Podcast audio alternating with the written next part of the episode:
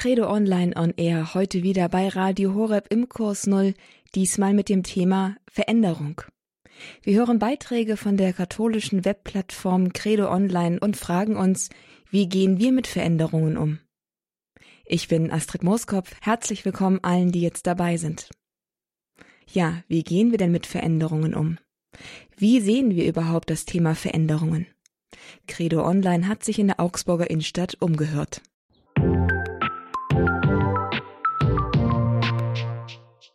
Ich hoffe positiv, dass ich offen dazu bin, aber ich, ich glaube, es ist oft schwer. Ich heiße sie willkommen und akzeptiere sie, weil äh, Veränderungen sind unvermeidbar. Es kommt ja immer darauf an, ob die Veränderung gewollt ist oder nicht gewollt ist. Es ist eben ein zweischneidiges Schwert. Die eine Sorte von Veränderungen, die wünscht man sich, die freut man sich und die anderen, die äh, versucht man möglichst lange fernzuhalten und dann passieren sie eben immer irgendwann doch. Veränderungen sind selten was Schlechtes. Ich versuche mich anzupassen und wenn es nicht funktioniert, dann gehe ich halt zum Alten zurück, wenn es geht. Ah, ich bin da ganz schlecht drin. Ich brauche ganz viel Zeit und ähm, ja, muss mich da ganz lange einfinden tatsächlich. Der Mensch ist ein Gewohnheitstier. Also man kann sich umstellen. Im ersten Moment ist immer alles ein bisschen, ja, also bei mir zumindest, mal nach drüber schlafen, wenn es geht. Bist du auch jemand, der grundsätzlich gerne Dinge verändert oder eher auf Sicherheit bedacht ist? Es kommt immer darauf an, ich kenne beides. Also teilweise finde ich es ganz schön, wenn ich ein bisschen Sicherheit habe und so eine Basis. Im Job jetzt zum Beispiel bin ich seit Jahren schon im selben Job. Das finde ich jetzt echt ganz angenehm. Ich bin jetzt in einem Alter, wo man auch Sachen verändern will. Doch, definitiv. Ja. Sicherheit, ist, Sicherheit ist langweilig. So ganz große Veränderungen bin ich eher der Typ Sicherheit. Veränderung heißt für mich einfach nach vorne zu gehen, weil ansonsten bleibt man stehen und dann kommt man einfach nicht weiter. Es bringt auch nichts dagegen anzukämpfen. People worry too much. Die Leute äh, regen sich zu sehr auf manchmal und, und, und machen sich zu viel Sorgen um Sachen, die sie nicht ändern können. Und das bringt nichts. Veränderungen um jeden Preis? Sicherheit ist langweilig? Oder doch eher Veränderung als Herausforderung? Eins scheint aber mal klar zu sein. Veränderungen gehören zum Leben. Sie lassen sich nicht umschiffen, und manchmal ist man im Nachhinein sogar froh darüber, wenn es was Gutes gebracht hat. Manchmal sind es aber auch Veränderungen, die schmerzlich sind. Verluste, Trennungen, Schicksalsschläge. Aber, ob nun positiv oder negativ, vorher weiß man eben nie, was hinterher rauskommt. Wie geht man mit der Ungewissheit des Lebens um, die man nicht vermeiden kann? Und wie handelt man sein Leben innerlich und äußerlich, wenn man unversehens in eine Umbruchssituation hineingeraten ist? Mit diesem Thema setzen sich Blogger und Autoren der Webplattform Credo Online auseinander. Für Christen bedeutet der Umgang mit Veränderung nämlich durchaus etwas anderes als für Leute, die an nichts glauben. Veränderungen sind für diejenigen, die ihren Weg mit Jesus gehen wollen, nicht Eingriffe eines blinden Schicksals ins Leben des Einzelnen, keine sinnlosen Auswirkungen irgendwelcher unpersönlichen Umwälzungen im kosmischen Chaos, sondern es sind Geschehnisse, die einen, ob nun positiv oder negativ, persönlich angehen und im Gefüge des Lebensweges und der eigenen Berufung einen Sinn haben, den es zu entdecken gilt. In dieser Ausgabe des Kurs Null mit Credo Online werfen wir vier Schlaglichter auf das Thema Veränderung. Mit Artikeln eben von der christlichen Plattform Credo Online. Es sind Gedanken, Erfahrungen, Reflexionen und Zeugnisse von Christen zu diesem Thema. Und den Start macht heute der Paderborner Theologieprofessor Peter Schallenberg. Er hat den Leitartikel zum Thema Veränderung auf Credo Online geschrieben. Veränderung hat zu tun mit Change, Wechsel, Wandeln, Wenden. Das kommt vom indogermanischen Sanskritwort Skambos. Man denke an Italienisch, Cambio nennt sich noch heute auf Italienisch der Geldwechsel. Scambos, und das heißt so viel wie umdrehen, den Weg oder die Richtung verändern. Da fällt mir als erstes das Gleichnis Jesu vom verlorenen Sohn im Lukasevangelium ein. Nachdem der Sohn das Vaterhaus verlassen und all sein Geld durchgebracht hatte, landete er bei den Schweinen. Und dort, im tiefsten Elend, als Mensch Mutterseelen allein bei den Tieren, geht ihm auf einmal auf, du Idiot. Wie vielen Tagelöhnern im Vaterhaus geht es besser als dir? Wie kommt er darauf? Weil er spürt, Ich überlebe zwar knapp und haarscharf, aber ich lebe nicht mehr wirklich. Ich bin in Wirklichkeit längst bei lebendigem Leib verstorben. Ich vegetiere nur noch vor mich hin. Das Gleichnis sagt, Lukas 15, er hätte gern seinen Hunger mit den Futterschoten gestillt, die die Schweine fraßen, aber niemand gab ihm davon. Das ist der eigentliche Tod, der zu fürchten ist, und die eigentliche Katastrophe des Menschen. Zu überleben, nicht äußerlich zu verhungern, aber innerlich längst einsam verhungert zu sein, weil niemand mir etwas gibt, weil man sich im Zweifelsfall alles nehmen muss, manchmal sogar mit Gewalt, weil niemand da ist, der mich als Mensch mit Liebe behandelt. Stattdessen viele, die mich wie ein zahmes Nutztier behandeln, das bei guter Fütterung Ertrag abwirft. Lebe ich unter meinen Verhältnissen? Der verlorene Sohn erkennt das erschüttert und kehrt um, verändert Richtung und Weg seines Lebens, kehrt zurück zum Ursprung seines Lebens, zur Liebe des Vaters. Nur weg von den Schweinen, nur weg von Kosten-Nutzen-Rechnungen. Antoine de Saint-Exupéry schreibt einmal in einem seiner letzten Briefe vor dem Flugzeugabsturz, Zitat, man kann nicht mehr leben von Eisschränken, von Politik, von Bilanzen und Kreuzworträtseln, man kann es nicht mehr. Das ist exakt die Erkenntnis des verlorenen Sohnes. Die Erkenntnis des Zachäus ebenfalls im Lukas-Evangelium, die Erkenntnis so vieler Christen und Heiliger, ich muss mich ändern und verändern und bekehren, hinkehren zum Licht und umkehren zur Quelle des Lebens. Und daraus erwächst die tägliche Frage, lebe ich heimlich, still und leise schon große Teile meines Tages, meines Lebens bei den Schweinen, bei den Futterschoten, bei den Fleischtöpfen, gut genährt, aber innerlich leer und hungrig? Habe ich kaum einen Frieden gemacht mit den kleinen und größeren Schweinen meines Lebens, mit dem Zeittotschlagen und dem Zeitvertreib, mit den Lieblosigkeiten und Oberflächlichkeiten, mit dem scheinbar normalen Leben in allzu gewohnter Durchschnittlichkeit? Lebe ich unter meinen Verhältnissen und unter dem Niveau, das Gott eigentlich für mich vorgesehen und für das er mich berufen hat? Denn das ist ja das Gefährliche am Leben in der gewohnten Schweinerei. Man gewöhnt sich dran und hält es auf Dauer für normal. Man sieht nicht mehr die Möglichkeiten zur besseren Veränderung und zu neuem Aufbruch und zu ungewohnter Heiligkeit. Der englische Philosoph John Stuart Mill notiert einmal bitter, Zitat, ein unzufriedener Mensch zu sein, als ein zufriedenes Schwein. Gott hat das Recht, mehr als Durchschnitt zu erwarten.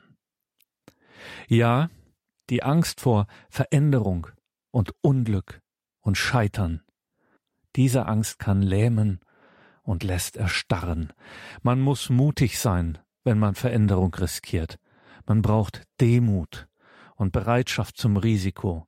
Der verlorene Sohn wusste nicht, wie der Vater ihn aufnehmen würde. Zachäus wusste nicht, ob Jesus bei ihm zu Gast sein wollte. Wer zu einem anderen Menschen sagt, ich liebe dich, weiß nicht, wie die Antwort ausfällt und ob die Enttäuschung groß sein wird. Wir wissen nicht im Voraus, ob sich unser Leben lohnt, wenn wir alles auf eine Karte setzen, wenn wir ganz auf Gott und seine Vorsehung vertrauen, wenn wir verzichten auf vieles, um die größere Liebe zu leben.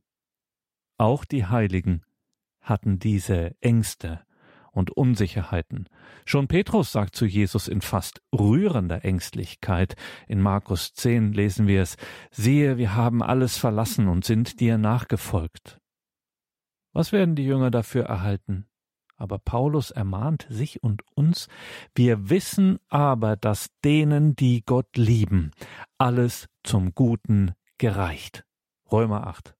Was für ein kraftvolles, ein herrliches Wort. Nicht ängstlich auf die Bilanz des Lebens starren müssen, nicht schmallippig das eigene Schäfchen ins Trockene bringen wollen. Nein, großmütig und großzügig auf den schauen, der all unsere größere Liebe verdient, auf Gott, und der das Recht hat, von uns mehr und Größeres zu erwarten als die durchschnittliche Begabung zur korrekten Buchhaltung der von uns erwartet, was ihr für einen meiner geringsten Brüder getan habt, das habt ihr mir getan. Mut zum steinigeren Weg. Von solcher Erwartung, ja, von solcher Zumutung Gottes geht eine schier grenzenlose Dynamik der Veränderung aus. Ein Leben lang gilt nämlich, noch ist nicht aller Tage Abend, noch ist keine Zeit, die Hände in den Schoß zu legen, noch ist Tageslicht und Lebenslicht genug zur Veränderung und zur Wahrnehmung der Schweine und zur entschlossenen Veränderung des eigenen Lebens. Denn das genau will Gott von uns.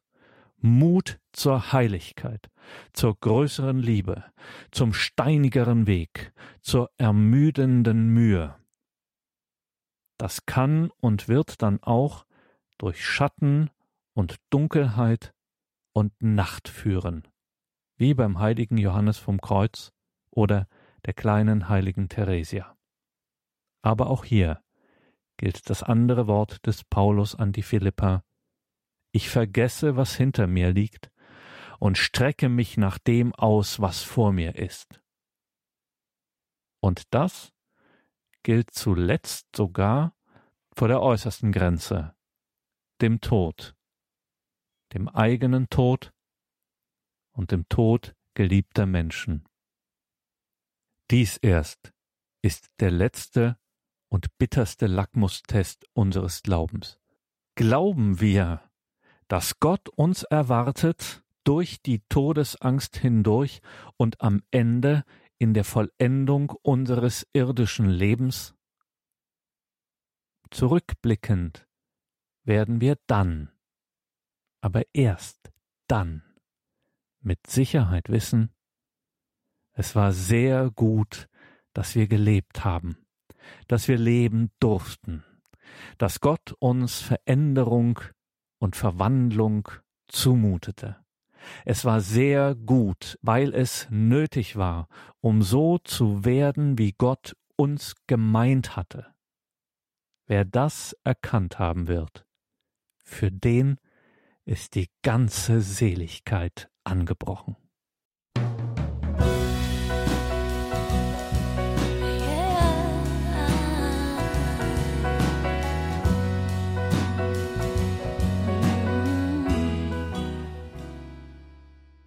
Veränderungen werden oft als Zumutung empfunden. Und doch sind es immer die Umbrüche des Lebens, die Herausforderungen, die unseren Horizont erweitern, die unsere Grenzen weiterstecken, die Grenzen, die wir zuvor als die absolute Schmerzgrenze empfunden haben. Das gilt gerade für den Verlust von geliebten Menschen. Diese Veränderungen fürchten wir, drücken Gedanken an den Tod unserer Liebsten weg. Doch jedem von uns steht mindestens ein solcher Abschied im Leben bevor. Wie geht man als Christ damit um? Sicherlich ist hier kein Pauschalrezept gefragt, aber das Zeugnis anderer, die solche Einschnitte schon mal erlebt haben, können uns Mut machen. Eines dieser Zeugnisse ist von Rahel Behring. Sie hat ihre Mutter 2009 verloren. Da war sie selbst noch eine Jugendliche, fast ein Kind. Es war für sie nicht nur der Verlust selbst, der schon an sich eine gewaltige Veränderung ist, sondern auch die ihm folgenden Veränderungen für ihr Leben waren nicht leicht zu bewältigen. Ich gestehe, Pinterest finde ich super. Manchmal verbringe ich Stunden damit, mich durch die unterschiedlichsten Bilder und Links zu klicken. Nachdem in den letzten Jahren einige gute Freundinnen geheiratet haben, tauchen immer mehr Brautkleider auf meiner Pinnwand auf. Bilder von glücklichen, strahlenden Bräuten in wunderschönen weißen Kleidern. Ich kann mich noch gut an den Tag erinnern, an dem das letzte Mal jemand aus meiner Familie ein weißes, schönes Hochzeitskleid anhatte. Es war im November 2009 bei der Beerdigung meiner Mutter, die ein paar Tage vorher nach viermonatiger Krankheit an Krebs gestorben war. Kurz vor ihrem Tod hatte sie den Wunsch geäußert, in einem Brautkleid beerdigt zu werden. Wie damals vor ihrer Hochzeit wählte sie den Stoff und die Form des Kleides aus, in dem sie kurz darauf beerdigt wurde. Hochzeitskleid und Beerdigung, ein Kleidungsstück, das für Freude, Leben und Liebe steht und ein Ereignis, das von Trauer und Abschied geprägt ist. Das passt auf den ersten Blick so gar nicht zusammen. Meiner Mutter war während ihres Lebens in ihrer Krankheit und im Sterben klar, dass wir als Christen eine unglaubliche Hoffnung und Verheißung haben. Der Tod nicht das Ende, sondern der Beginn des ewigen, des eigentlichen Lebens bei und in Gott ist. Ich sterbe nicht, ich gehe ins Leben ein. Dieses Zitat von Therese von Lisieux hat meine Mutter in ihren letzten Wochen immer wiederholt. Als meine Mutter zum ersten Mal erwähnt hat, dass sie ein Hochzeitskleid für ihre Beerdigung möchte, habe ich das nicht verstehen können. Aber beeindruckt hat mich der Glaube meiner Mutter schon. Und obwohl der Tod etwas Furchtbares ist und ich vor Trauer und Schmerz wie taub war, wurde in der Zeit, in der sich meine Mutter auf ihren Tod vorbereitete, tief in meinem Herzen eine Sehnsucht nach dem Himmel wach, nach dem Ort, an dem wir Gott endlich klar sehen, erkennen und kennen werden, nach dem Hochzeitsmahl, bei dem wir als Kirche mit unseren Geliebten vermählt werden, und nach dem Moment, in dem wir Gott Vater, Sohn und Geist in aller Schönheit und Herrlichkeit begegnen. Im Herbst hören wir in den Lesungen der Messe viele Texte zum letzten Gericht, zum himmlischen Hochzeitsmahl, zum Himmelreich. Und in jeder Messe gedenken wir, dass wir zum Hochzeitsmahl des Lammes geladen sind, dass wir durch die Eucharistie schon mit Christus, unserem Bräutigam, auf eine wundervolle Weise vereint werden, wie auch Braut und Bräutigam bei der Hochzeit. Und doch sind Hochzeit und Messe nur Vorwegnahmen der Hochzeit, die meine Mutter 2009 feiern durfte. Und jetzt ist wieder November, der Monat, in dem die Tage dunkler werden und das Wetter kalt, der Monat, in dem sich der Todestag meiner Mutter jährt.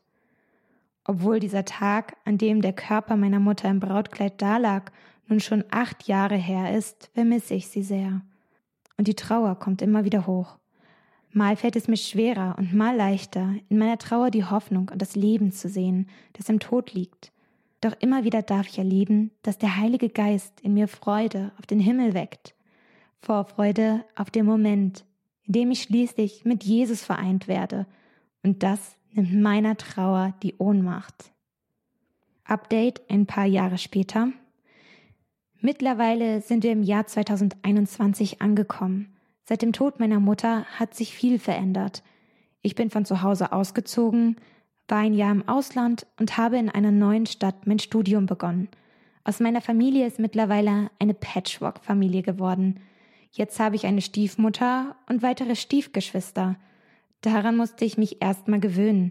Mittlerweile habe ich selbst geheiratet und bin ins Berufsleben gestartet. An vielen Wendepunkten in meinem Leben wird mir das Fehlen meiner Mutter wieder schmerzlich bewusst. Und doch darf ich tief im Inneren wissen, dass es einen gibt, der in all der Veränderung und in all der gefühlten Überforderung, die damit einhergehen, konstant bleibt und nie überfordert ist. Der Ich bin da ist da, immer. Und wenn in meinem Leben äußerlich oder innerlich mal wieder die Stürme toben, ist es seine leise, vertraute und doch immer wieder unbegreifliche Stimme, die mich neu ausrichtet und mich einlädt, meine Augen auf ihn auf den Himmel, auf das himmlische Hochzeitsmahl zu richten.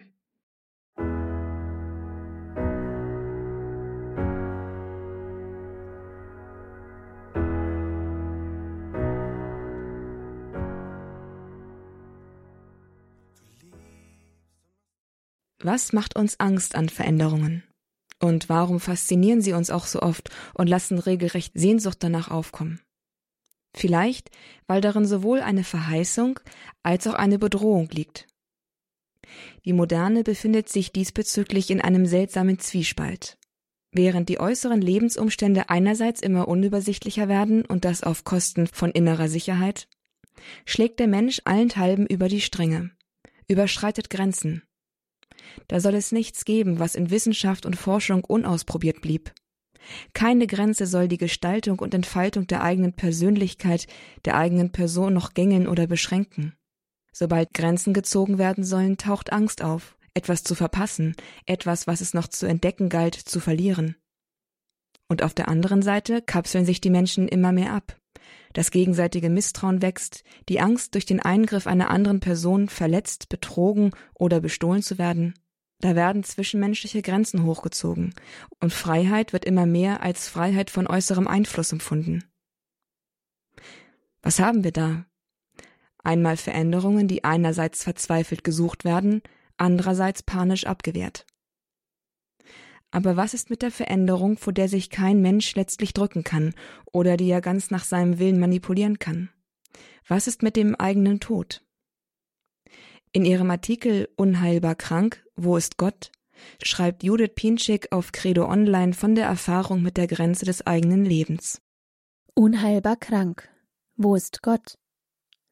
Meine Krankheit hat mich wie ein Schatten begleitet, aber sie wurde lange nicht diagnostiziert und so habe ich sie geschickt verdrängt. Schließlich wurden die Symptome so stark, dass ich im Krankenhaus landete und dort die Diagnose einer schweren Darmerkrankung erhielt. Im Laufe der Zeit habe ich Wege gesucht, all die ungewollten Veränderungen anzunehmen. Dabei habe ich sogar gelernt, in all den Schwierigkeiten etwas Positives zu sehen. Ich durfte im Glauben wachsen. Meine Diagnose liegt nun schon mehrere Jahre zurück und anders als zu Beginn der Therapie gedacht und gehofft, blieb die Besserung aus. Zusätzlich zu den Medikamenten begann der OP-Marathon.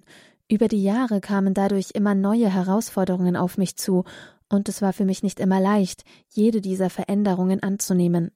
Ein Stoma, chronische Schmerzen, ein offener Bauch, Erschöpfung, Wundheilungsstörungen, künstliche Ernährung über eine Sonde. All dies wird mich auch zukünftig in meinem Leben begleiten. Wie oft wünsche ich mir, mein Leben wäre weniger schwer. Unzählige Tränen sind deshalb schon geflossen. Gleichzeitig liegt in meinem schweren Krankheitsverlauf der Schlüssel dafür, dass ich selbst viel reifer geworden bin, mich intensiver mit meinem Glauben auseinandergesetzt und diesen letztlich ganz neu erfahren habe. Ausgangspunkt hierfür ist immer wieder die Frage, wo in all dem, was ich gerade durchmache, ist Gott? Verbunden mit verschiedenen Krankheits- und Veränderungsphasen sind unterschiedliche Phasen des Umgangs damit von Hoffen und Bangen über Zuversicht und optimistischem Kampfgeist bis hin zur Resignation, Traurigkeit, Wut und Bitterkeit. Auch die Frage nach dem Warum taucht dabei auf. Als ich mir diese Frage zum ersten Mal wirklich bewusst und existenziell gestellt habe, bin ich erschrocken und habe mich geschämt. Ich dachte, dass mir das nicht zusteht, sondern dass ich stark sein muss und Gott nicht in Frage stellen, nicht an ihm zweifeln darf. Heute sehe ich diese Frage als eine Einladung und Chance, den Blick auf mein Leben, meinen Glauben und auf Gott neu auszurichten. So oft verstehe ich nicht, warum Gott es zulässt, dass ich leide, Schmerzen habe, mit Einschränkungen und einer Behinderung klarkommen muss. Hoffnung gibt mir hier der Blick auf Jesus. Auch er spricht das Warum. Mein Gott, mein Gott, warum hast du mich verlassen? Sicher ist sein Warum nicht direkt mit meinem zu vergleichen, aber es tröstet mich und lässt mich hoffen. Denn auch wenn die Situation am Kreuz als tiefste Gottverlassenheit erscheinen mag, so bedeutet dies nicht das Ende, wie das offene Grab am Ostermorgen zeigt. Als Christin vertraue ich darauf, dass auch ich Anteil haben darf an diesem wunderbaren Geschehen und dass Leid, Schmerzen und das Gefühl der Gottverlassenheit nicht das Ende sind. Ich vertraue auf Gott und darauf, dass es durch ihn gut wird. Und trotz schmerzlicher Verluste und zahlreicher Rückschläge durfte ich in den vergangenen Jahren auch immer wieder Wunderbares erfahren, durfte tiefer im Glauben wachsen und konnte dadurch letztlich auch Kraft schöpfen, um in der Krankheit nicht aufzugeben. Dadurch werden die schweren Stunden der Krankheit nicht leichter oder kürzer, aber ich darf darauf vertrauen, dass Gott so wie er bisher mit mir gegangen ist, auch weiterhin an meiner Seite ist. Immer wieder habe ich seine liebevolle Zuwendung, Geborgenheit und Güte erfahren und eine ganz neue und tiefe Beziehung zu ihm entdecken können. Im Glauben finde ich eine Konstante, die mich trägt und auf die Verlass ist. Anders als in anderen Bereichen des Lebens kann und darf ich vor Gott so sein, wie ich bin. Der Glaube gibt mir eine Perspektive in meinem Leben und eine Hoffnung auf Erlösung. Nichts in der Welt bietet mir etwas so Wundervolles wie das Ich bin da Gottes. Ich versuche neben meinem Glauben auch aus anderen Dingen Kraft zu schöpfen, indem ich meine Lieblingsmusik höre, die Schönheit der Natur genieße, meine Seele baumeln lasse. Tagebucheinträge helfen mir, Geschehenes zu verarbeiten und zu reflektieren. Mut finde ich immer wieder in meinem Herr der Ringe Büchern, die mich zu jedem Krankenhausaufenthalt begleiten. All dies ist wichtig, aber das Fundament, das mich letztlich trägt, ist der Glaube. Alles Übrige kommt ergänzend hinzu. Über die Jahre habe ich gelernt, wenn eine Tür zugeht, geht eine andere auf. Manchmal sehe ich sie nicht sofort. Dann kann es sich lohnen, einen Schritt zurückzugehen und den Blick neu auszurichten. Der Glaube kann mir dabei helfen, diesen Schritt zu gehen. Auch wenn es mit Schmerzen und Tränen verbunden ist, loszulassen und Veränderungen hinzunehmen, so haben sich für mich viele neue und wunderbare Türen und Wege geöffnet. Ob jede Veränderung auch etwas Gutes hat? Nicht unbedingt, auf den ersten und manchmal auch nicht auf den zweiten oder dritten Blick. Die Veränderungen, die ich durch die schwere Krankheit erfahre, hätte ich mir nie freiwillig gewünscht. Nun sind sie da und ich kann es nicht ändern. Aber ich kann Gott bitten, mir zur Seite zu stehen, mir Kraft zu geben. Gott nimmt die Probleme, die mir die Krankheit bereitet, nicht einfach weg, aber immer wieder erfahre ich, dass er mir Wegbegleiter zur Seite stellt, die mir beim Lastentragen helfen, die mich ermutigen und unterstützen. Rückblickend habe ich immer wieder festgestellt, auf welch wunderbare Weise Gott mitten in meinem Leid gewirkt hat, auch wenn es mir zunächst nicht bewusst war. Und dennoch verstehe ich das Leid und meine Krankheit nicht vollständig. In Momenten, in denen mich Schmerz und Trauer überkommen, versuche ich ruhig zu werden und meine Sorgen und Lasten, letztlich aber mich ganz in Gottes Hand zu legen. Alles kann ich ihm anvertrauen, das Schöne wie das Leid. Dadurch ist meine Krankheit wie ein Schlüssel zum Glauben und mein Glaube wiederum das Fundament, durch das ich die schweren Zeiten der Krankheit ertragen kann.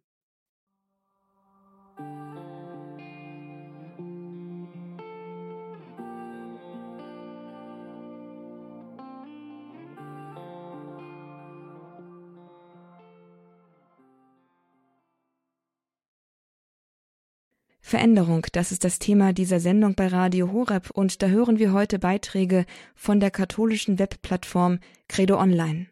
Bisher ging es um den Verlust geliebter Menschen und um die Konfrontation mit dem eigenen Tod. Das waren Schlaglichter, die wir bisher auf das Thema Veränderung gelenkt haben. In einem letzten Schlaglicht wollen wir jetzt Veränderung in den größeren Kontext des christlichen Lebens setzen, nämlich im Blick auf das Ziel. Denn während wir natürlich nicht wissen, was eine Veränderung so mit sich bringt, Ungewissheit gehört untrennbar zur Veränderung, wissen wir Christen durchaus, wohin unser Leben grundsätzlich unterwegs ist, nämlich auf die Gemeinschaft mit Christus hin. Wer sich auf den Weg dahin macht, der versucht bereits jetzt schon diese Gemeinschaft zu leben, indem er Christus nachfolgt. Dieser große Rahmen unserer christlichen Berufung schließt auch den Umgang mit Veränderungen ein, denn auch sie werden mit Blick auf das Ziel eine andere Macht über den Einzelnen haben, als über jemanden, der nur von Moment zu Moment lebt. Denn die Sehnsucht nach diesem großen Ziel trägt durch die schwersten Zeiten. Diese Sehnsucht nach der Wahrheit unseres Lebens in Jesus Christus gewinnt vielleicht sogar gerade durch die schmerzlichen Einschnitte im Leben an Bedeutung und wächst. Schwester Theresia Mende vom Orden der Dominikanerinnen in Wettenhausen hat in einem Artikel auf Credo Online über diese Sehnsucht nach der Wahrheit geschrieben und über die Berufung des Christen zur Mission. Suche nach Gott. Mission als Antwort auf die Sehnsucht nach der Wahrheit. Das Ringen nach Klarheit vollzog sich in mir unter großen Qualen und ließ mir Tag und Nacht keine Ruhe. Nach und nach arbeitete ich mich in eine richtige Verzweiflung hinein. Das beste Mittel, sich mit dieser erbärmlichen Welt abzufinden, wäre ja, sich von ihr zu verabschieden. Ein Wort tiefster Verzweiflung. Woher stammen solche Worte? Aus dem Abschiedsbrief eines Selbstmörders? Man mag es kaum glauben, es sind die Worte einer Heiligen, einer großen Frau des 20. Jahrhunderts, die Papst Johannes Paul II. sogar zur Patronin Europas ernannt hat, Edith Stein. Im Nachhinein kommentiert Edith Stein diese dunkelste Phase ihres Lebens, in der ihr Ringen um die Wahrheit so schmerzlich war, dass es sie an den Abgrund des Selbstmords trieb mit dem Satz Meine Sehnsucht nach der Wahrheit war ein einziges Gebet. Damit steht Edith Stein stellvertretend für viele, vor allem junge Menschen unserer Zeit, die sich mit einer unbändigen Sehnsucht nach dem letzten Sinn und Ziel ihres Lebens ausstrecken.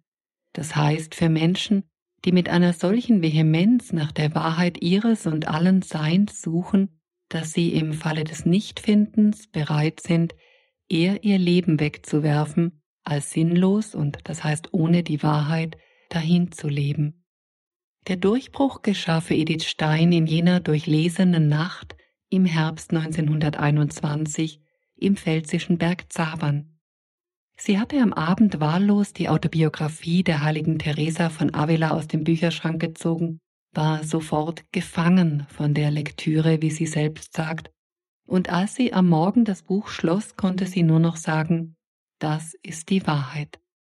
Die Wahrheit hatte für Edith Stein ein Gesicht bekommen das Gesicht Jesu Christi, er, der von sich sagt, ich bin der Weg und die Wahrheit und das Leben. Johannes 14, 6. Fragen wir uns, warum ist das so, dass Menschen bis zur Verzweiflung nach der Wahrheit ihres Lebens und allen Seins suchen? Warum ist das so, dass sie diese Wahrheit nur in Gott finden und nur in Gott ihre Seele bergen können? wie Edith Stein an anderer Stelle sagt, weil der Mensch von Schöpfung an auf Gott hin ausgerichtet ist. Er ist von innen her auf Gott hin angelegt, so dass er gar nicht anders kann, als sich bewusst oder unbewusst nach Gott auszustrecken. In Genesis 2,7 heißt es, Gott formte den Menschen aus Staub vom Erdboden und blies in seine Nase den Lebensodem, seinen Lebensodem, und so wurde der Mensch eine lebendige Seele. Der Mensch ist demnach seinem Wesen nach Ebenbild Gottes, gleich aus welchen ethnischen oder religiösen Zusammenhängen er stammt. Ob Christ, Muslim, Hindu, Buddhist oder sonst etwas, er ist immer ein Geliebtes gegenüber Gottes, da er von Schöpfung an den Geist Gottes in sich trägt. Die höchste Erfüllung seines Menschseins findet er demnach ausschließlich in der Gegenwart Gottes. Unruhig ist meine Seele, bis sie Ruhe findet in dir, mein Gott, bekennt dementsprechend der heilige Augustinus. Nun ist der Mensch jedoch durch die Ursünde aus der ursprünglich unmittelbaren und ungetrübten Gegenwart Gottes herausgefallen. Im Bild der alttestamentlichen Urgeschichte gesprochen, er hat das Paradies verloren und je weiter er sich in der Folgezeit durch die Sünde von Gott entfernt, umso stärker entfremdet er sich auch sich selber und seinem eigenen Wesen. Der Mensch muss aus der Gottesferne wieder in die Gegenwart Gottes zurückkehren. Doch anhand verschiedener Bibelerzählungen lässt sich erkennen, dass der Mensch aus eigener Kraft nicht mehr umkehren kann. Er ist unfähig geworden, so das Bild vom verschlossenen Paradies, sich aus eigener Kraft die Gemeinschaft mit Gott zurückzuerobern. Aber was im Menschen ebenfalls nicht zu stoppen ist, ist eine ebenso rasende, das heißt tiefe und schmerzliche Sehnsucht nach dem Verlorenen, nach der Wahrheit seines eigenen Seins, nach Heilung und Befreiung und nach Rückkehr in jene ihm von Schöpfung an zugedachte Würde als Ebenbild und Geliebtes gegenüber Gottes. Das Alte Testament ist voll solcher Sehnsuchtsäußerungen, die immer dann mit besonderer Heftigkeit aufbrechen, wenn Israel sich in eine ausweglose Lage verstrickt hat. O reiß doch die Himmel auf und komm herab, fleht das Volk in einer Zeit politischer Unterdrückung zu Gott, so in Jesaja 63, 19. Und in 63, 15 folgende bettelt es, Halte dich nicht von uns fern, du bist doch unser Vater. In Psalm 144 schreit der Beter, Jahwe, neig deinen Himmel und steig herab, streck deine Hände aus der Höhe herab und befreie mich, reiß mich heraus aus gewaltigen Wassern. Auf diese unbändige, schmerzvolle Sehnsucht antwortet schließlich Gott durch die Sendung seines Sohnes. Als die Fülle der Zeit gekommen war, das heißt als die Menschheit am Tiefpunkt ihrer Geschichte und damit auf dem Höhepunkt ihrer Sehnsucht angekommen war, sandte Gott seinen Sohn, geboren von einer Frau und dem Gesetz unterstellt, damit er die freikaufe, die unter dem Gesetz stehen, und damit wir die Sohnschaft erlangen. In Jesus Christus ist Gott selbst in diese Welt gekommen, um die durch die Sünde zerbrochene Schöpfung wieder zu heilen, die Macht des Bösen endgültig zu besiegen und das ursprüngliche Verhältnis der Unmittelbarkeit des Menschen zu Gott wiederherzustellen. Im Bild des Alten Testament gesprochen, um uns das Paradies wieder zu öffnen. Ja, Gott war es, der in Christus die Welt mit sich versöhnt hat, bestätigt der Apostel Paulus in 2. Korinther 5, 19 und er fährt fort, indem er den Menschen ihre Verfehlungen nicht anrechnete und uns das Wort der Versöhnung zur Verkündigung anvertraute. Daraufhin zieht Paulus die Schlussfolgerung, wir sind also Gesandte an Christi Stadt. Wir bitten an Christi Stadt, lasst euch mit Gott versöhnen. Die Versöhnung der Menschheit mit Gott und das heißt die Rückführung des Menschen hinein in die unmittelbare Gemeinschaft mit Gott, zu der er ja ursprünglich geschaffen worden war und nach der er sich immer zurücksehnen wird, solange er in dieser Weltzeit lebt, diese Versöhnung der Menschheit mit Gott besitzt demnach von innen her die Struktur der Sendung. Sie ist geschehen durch die Sendung des Sohnes vom Vater in unsere Welt, um sie heimzuholen, zurückzuführen zum Vater. Doch diese Sendung ist mit dem Sohn Jesus Christus nicht zu Ende. Sie setzt sich, wie Paulus sagt, im Verlauf der Geschichte in der Kirche Jesu Christi fort. Wir sind nun Gesandte an Christi Stadt. Somit gilt diese Sendung bis heute und sie wird weiter gelten, solange die Menschheitsgeschichte andauert. Denn in Jesus Christus hat Gott zwar die an der Sünde zerbrochene Menschheit mit sich versöhnt, doch die Vollendung der Versöhnung wird erst am Ende der Zeiten geschehen, wenn der Herr wiederkommt. In der Zwischenzeit aber wächst die Sehnsucht nach der Wiederherstellung der Wahrheit über Gott und den Menschen und ihre ursprünglich innige Zusammengehörigkeit umso mehr, je mehr sich der Mensch in die Gottesferne verstrickt. Das ist es, was Paulus meint, wenn er im Römerbrief schreibt, denn die ganze Schöpfung wartet sehnsüchtig auf das Offenbarwerden der Kinder Gottes. Auch die Schöpfung soll von der Sklaverei und Verlorenheit befreit werden zur Freiheit und Herrlichkeit der Kinder Gottes. Denn wir wissen, dass die ganze Schöpfung bis zum heutigen Tag seufzt und in Geburtswehen liegt. Bedenkt man also, dass die Zwischenzeit zwischen dem ersten Kommen Jesu Christi und seiner Wiederkunft am Ende der Zeiten eine ausgeprägte Sehnsuchtszeit ist, und bedenkt man, dass diese Sehnsuchtszeit erfüllt ist von einem schmerzvollen Suchen und Ringen der Menschheit, oder besser der ganzen Schöpfung, wie Paulus sagt, um die Wahrheit, um Gott und um ein zur Ruhe kommen und sich bergen in Gott. Dann dürfen wir Christen nicht von Mission schweigen dann müssen wir in dieser Zwischenzeit unsere Verantwortung als Gesandte an Christi Stadt, wie Paulus sagt, wahrnehmen und die Menschen bei ihrem Suchen und Ringen um die Wahrheit begleiten. Dann müssen wir ihnen den Grund und das Ziel ihrer schmerzvollen Sehnsucht aufzeigen und sie, soweit es uns möglich ist, auf den Weg der Versöhnung mit Gott und das heißt der Erfüllung und Vollendung ihres eigenen Seins führen. Natürlich darf das nicht unter Zwang geschehen, wie es möglicherweise in der Missionsgeschichte zuweilen missverstanden wurde, sondern indem wir demütig bitten, lasst euch mit Gott versöhnen. So ist die Mission der Christen nichts Geringeres als das Eintreten in die Sendung Jesu und die Fortführung derselben durch die Geschichte hindurch bis zur Wiederkunft des Herrn. Wie mich der Vater gesandt hat, so sende ich euch, sagt der auferstandene Herr zu seinen Jüngern, kurz gesagt, Die Mission der Apostel und Jünger Jesu besteht darin, den bis zur Verzweiflung ringenden Menschen und sehnsüchtig auf die Rückkehr in die Wahrheit ihres Seins wartenden Schöpfung die frohe Botschaft zu bringen, dass Gott in Jesus Christus, bildlich gesprochen, das Paradies wieder geöffnet und die Menschheit sowie die gesamte Schöpfung in die reine und ungetrübte Nähe zu Gott zurückgeholt hat. Mission ist von ihrem Wesen her nichts anderes als die von Gott selbst autorisierte Sendung seiner Jünger.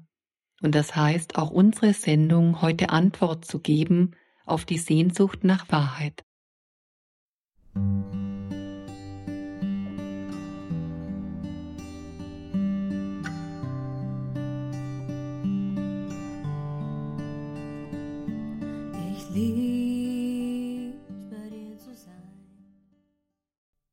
Das waren Schlaglichter zum Thema Veränderung in einer Sendung bei Radio Horeb mit Beiträgen von der katholischen Internetplattform Credo Online. Mehr Artikel, Videos und auch Musik rund um Themen des Lebens und des Christseins finden Sie dort in Hülle und Fülle. Ein Besuch auf www.credo-online lohnt also unbedingt. Den Link haben wir auch auf horeb.org im Programmhinweis zu dieser Sendung hinterlegt. Und auf horeb.org können Sie auch diese Sendung in der Mediathek als Podcast noch einmal nachhören, ebenfalls herunterladen und sie, wenn sie Ihnen gefällt, teilen. Schauen Sie einfach in der Rubrik Kurs Null nach. Machen Sie außerdem gerne auch Bekannte und Freunde auf unsere Podcasts aufmerksam. Nicht jeder ist ein Live-Radiohörer, aber wenn es um die wichtigen Fragen des Lebens geht, dann ist guter Rat oft rar. Bei Radio Horeb gibt es eine Vielzahl an Vorträgen, Interviews und Impulsen, bei denen mit Sicherheit jeder das für sich jeweils passende entdecken kann. Mit diesem reichen Programmangebot viel Freude und vor allem viel Gewinn. Das wünsche ich Ihnen. Mein Name ist Astrid Mooskopf. Gottes Segen und alles Gute. Das war der Kurs Null. Hier ist Radio Horeb. Leben mit Gott.